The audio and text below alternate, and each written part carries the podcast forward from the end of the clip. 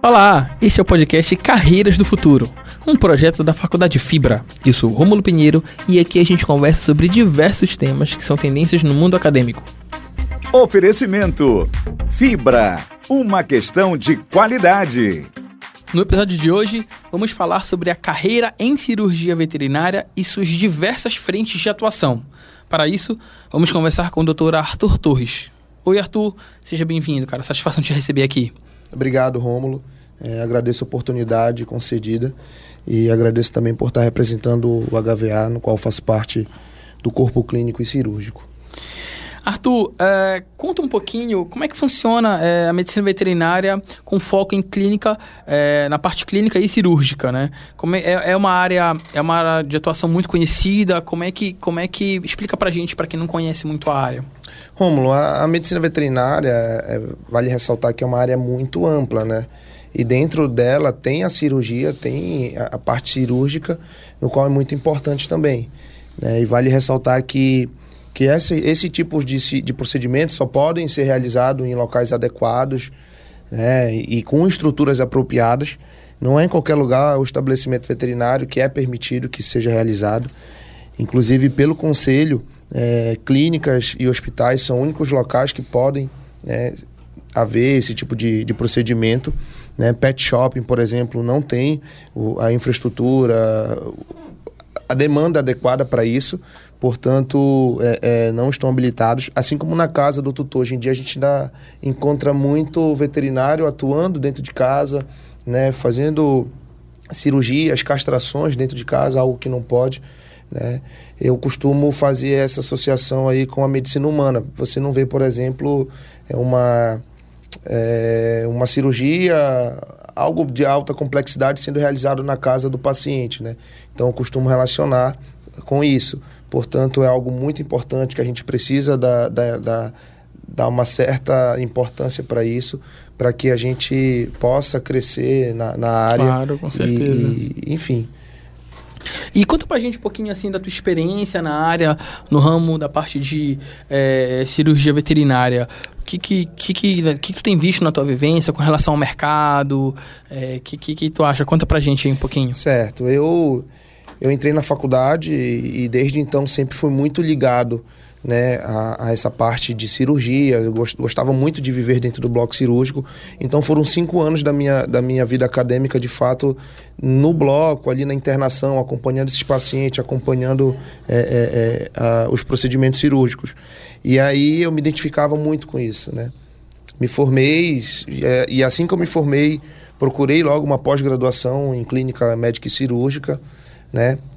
É, concluindo a minha pós-graduação logo logo. E assim, com relação ao mercado de trabalho, é um mercado que, que é muito promissor, muito bom.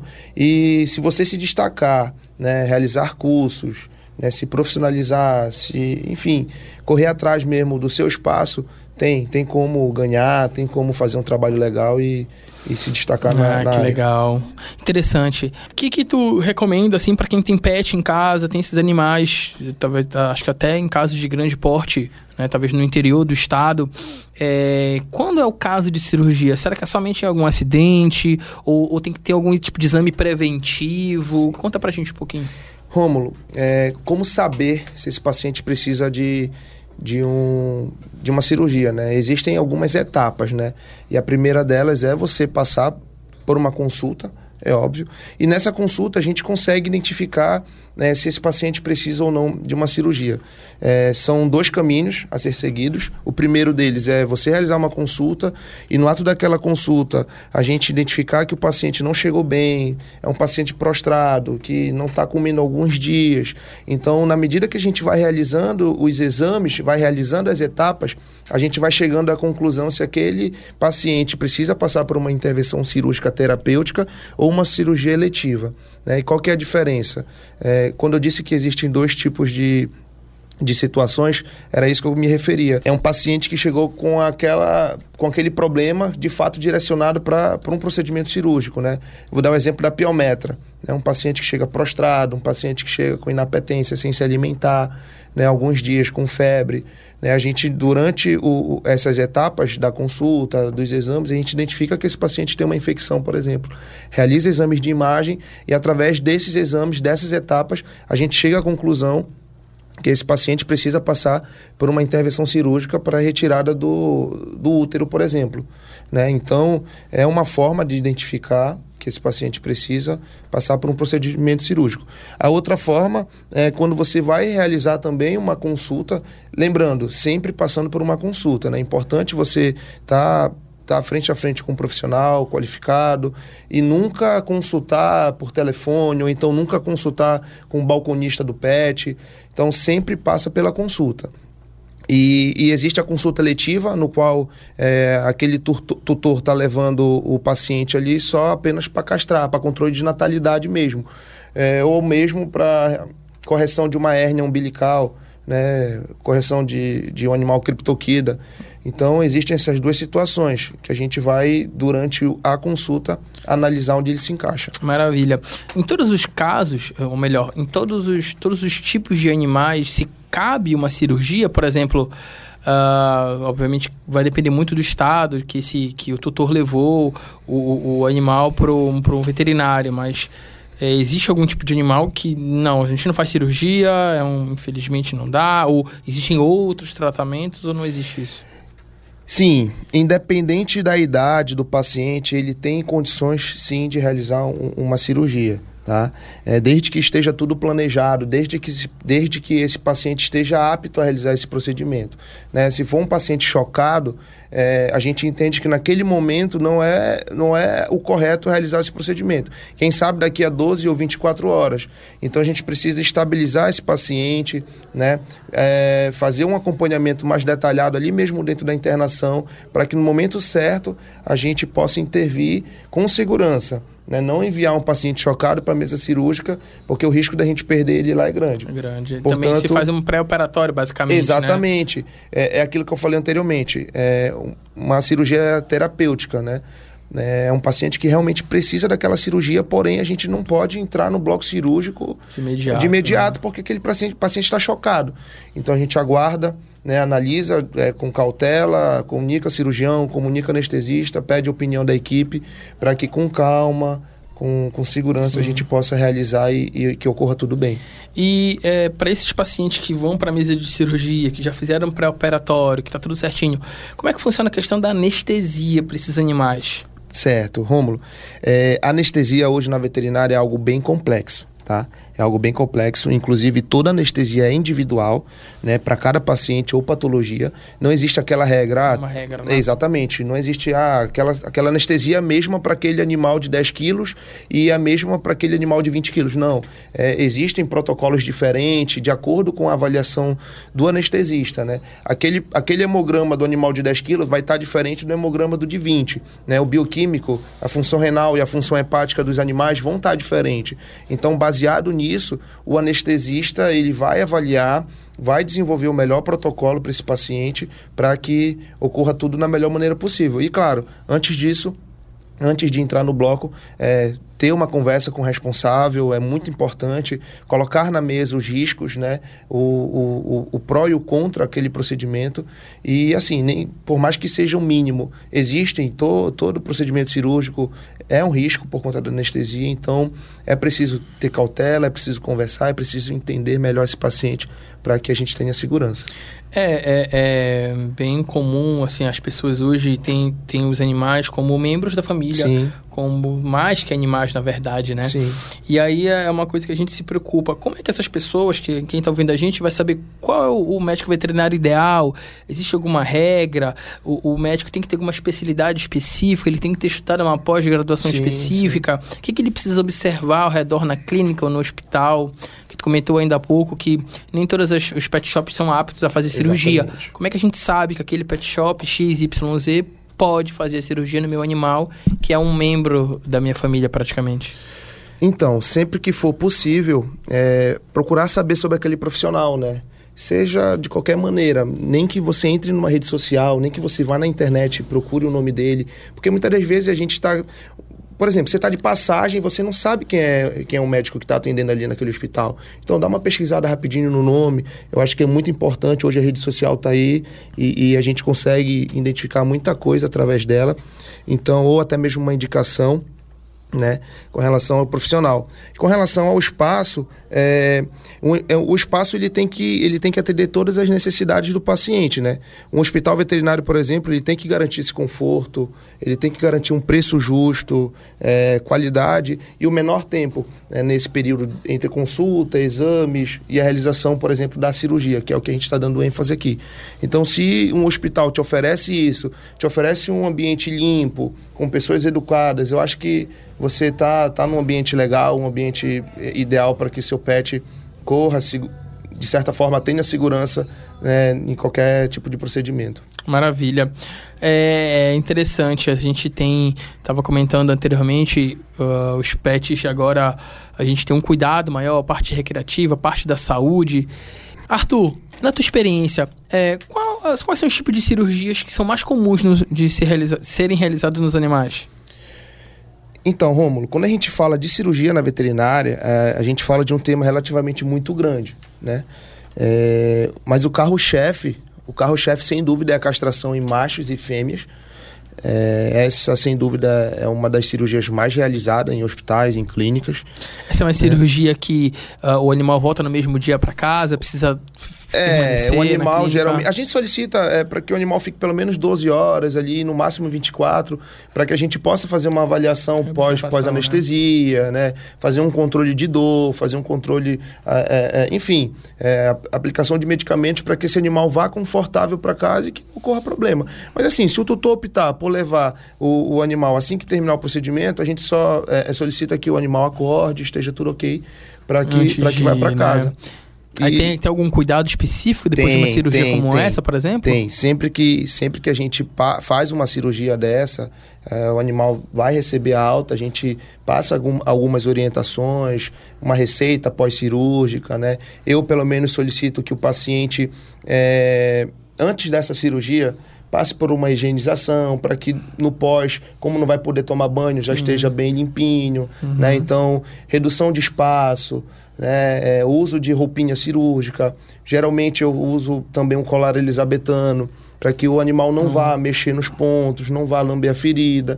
Então isso tudo é muito importante. E se você seguir é, é, essas orientações, a probabilidade de você ter um pós 100% é perfeito. E aí a gente não tem é, é, muitos problemas. É importante o médico veterinário estar tá acompanhando o pós-operatório, retornar na clínica ou fazer um atendimento domiciliar nesse caso. O que, que tu indica para gente? Perfeita, perfeita pergunta. Sem dúvida é, é, é muito importante. Eu, eu costumo falar que esse é o ponto-chave, né? Você acompanhar o seu paciente é o ponto-chave. Eu vou dar mais um exemplo, como na medicina humana. É, o cirurgião está ali sempre acompanhando o seu paciente né? Nem que você vá na internação, acompanhe ele a 12 horas após o procedimento, 24 horas se ele permanecer internado, ou se foi para casa, dá uma ligada no outro dia, mas é muito importante o cirurgião estar tá a par de tudo, entender o que esse paciente está, como é que está sendo o pós desse paciente, para que, enfim, se houver intercorrências, você esteja ciente daquilo, passe orientações para que retorne ou então para que resolva lá em casa mesmo. Mas enfim, o intuito é realmente só para tapar de tudo, já que você fez aquele procedimento. E como na medicina humana, a gente tem que ter a mesma responsabilidade pelo aquele paciente, né? É claro, a gente faz aquela parceria junto com o clínico, né? Se o, se o médico for clínico geral e cirurgião também tranquilo, mas é importante sim fazer esse acompanhamento. É algo que ainda é muito escasso, confesso. Uhum. Ainda é muito escasso. É uma demanda é, reprimida, é, uma, é uma exatamente. Que, falta profissional. Exatamente. Tipo porque muitas das vezes os profissionais de cirurgia são volantes, né? Atendem em vários locais. Sim. Né? Então acaba que esse profissional talvez não tenha um tempo para estar tá acompanhando aquele paciente. Então, se você conseguir realizar tudo dentro de um hospital de fato, muito melhor. Muito melhor, é, muito mais segurança pro teu, pro teu pet. E já fica uma dica interessante para quem tá querendo fazer a faculdade de medicina veterinária. Com certeza. E, e, escolher. E vai ser a minha próxima pergunta, né? Para quem não tá estudando, para quem tem interesse de fazer vestibular de medicina veterinária, até para quem já estuda, o que, que tu indica para esse cara, para esse aluno que quer seguir a, a cirurgia? O que, que ele tem que estudar? Tem uma matéria específica? Tem uma pós-graduação que é obrigado a fazer ou não? Basta finalizar a graduação, ele já pode fazer cirurgia. Conta pra gente. Rômulo, esse, essa, a pessoa, o, o, aluno assim que formar de fato, ele está apto a, a, realizar a cirurgia, mas é claro que a gente precisa se aperfeiçoar. Com certeza. Né? Tanto é que na, na graduação a gente tem matérias de cirurgia, técnicas cirúrgicas, então, é, é, respondendo a tua pergunta lá no início, é muito importante esse aluno, desde o início, procurar formas de se familiarizar com aquela, com aquela demanda. Né? Eu, por exemplo, quando entrei na faculdade, eu lembro até hoje, eu entrei no meu primeiro estágio com seis meses. E eu só saí de lá faltando três meses para acabar minha graduação. Olha que legal. Então, fiquei a minha graduação inteira estagiando né? E eu já fazia cirurgia, acompanhava, né? Ficou muito nervoso na primeira? Fiquei, ficava nervoso, mas aí eu procurei acompanhar várias vezes para depois meter a mão na massa, peguei uma castração aqui, uma castração ali, né? Então, é algo que vale a pena, Bacana. né, para quem gosta. E assim que você formar, tem alguns cursos sim, tem pós-graduação, tem cursos dentro e fora do estado que podem ser realizados. É, tem é, pós-graduação, perdão, em cirurgias torácicas, tem uhum. pós-graduação em cirurgia ortopédica. Isso vai depender do que você se. Claro, depender do é, caso. Né? Exatamente, né? né? Se você realmente se, se identificar com ortopedia, você pode fazer ortopedia ali, ser cirurgião ortopédico, né? Mas é importante, inclusive, dentro de um hospital, Rômulo, você ter é, pelo menos uns três a quatro cirurgiões, né? Para aquele procedimento ortopédico, a gente chama de cirurgião ortopédico é um procedimento para tecidos moles. São especialidades diferentes especialidades da cirurgia. Diferentes da cirurgia. Para cada um complementar é, aquela situação. Né? Exatamente. Né? Um cirurgião de tecidos mole, ele talvez não tenha a mesma técnica para mexer numa para fazer uma osteossíntese, né? Que é uma cirurgia que só o ortopedista consegue realizar. Né? E assim e vice-versa. Existe aquele cirurgião que mexe só em parte torácica. Então, é basicamente isso. Tem, tem como se, se é, se aperfeiçoar né, na área que você desejar. É, é interessante tu estar tá falando e assim, o mercado, dá para perceber que o mercado ele é muito amplo, né? Existe uma gama de especialidades para o aluno que se formou recentemente, ele já pode se formar e fazer cirurgia, atender, enfim. Eu acho que é um curso é, muito interessante e, e bonito, né? A gente mexe com vidas, Sim. obviamente vida animais, mas que tem um valor é, é tão grande para muitas pessoas, né? É. É, tratam mesmo como se fossem filhos, como se fossem verdade, entes verdade. queridos e é, é, até o cuidado é tão grande quanto uma vida humana, não é, verdade? verdade? Mas assim, Arthur, para finalizar, como é que é o mercado? Como é que tu vê o mercado na região amazônica? Tu acha que o mercado está saturado ou não? O mercado ainda que está muito pelo contrário, que tem falta, precisa de médicos veterinários, né, com essa especialidade. Sim, é, Hoje o nosso mercado, ele, a gente tem muita gente formando, muita gente entrando né, no, no, no mercado, né? Mas assim, cirurgiões de fato ainda vamos ver muito pela frente, né? A gente vai ver muito ainda médico Tem bastante espaço, né? Tem bastante espaço, sim. Né? E, e aquilo que eu estava falando anteriormente. Se você se especializar, correr atrás de uma pós-graduação, fazer uma residência aqui mesmo no estado, isso, isso te dá um up muito, muito bom. Né? Tu consegue ser um, tu consegue ser diferente no meio de muitos, né? Quando tu tem uma, claro. uma especialização, quando tu faz cursos, quando tu faz uma residência, quando tu faz uma pós-graduação direcionada à cirurgia. Então tu consegue ser diferente, tu consegue fazer com que a, aquele hospital, aquela clínica te chame para fazer é, certos procedimentos. Mas sim, é, é algo que tende a crescer, né? A cirurgia veterinária, muita gente, muita gente é, opta por fazer só cirurgia né? Então, é um, é um mercado que, que, que vai ficar muito bom daqui para frente. Eu, por exemplo, clinico e faço cirurgia.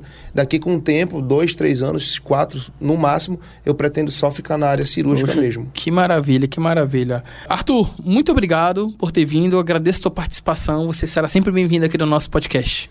Obrigado, Romulo. Eu que agradeço a oportunidade. Inclusive, é, quem quiser realmente fazer uma avaliação com o seu animal, uma avaliação cirúrgica ou clínica mesmo, uma consulta, a gente fica localizado no Augusto Montenegro, número 100, HVA.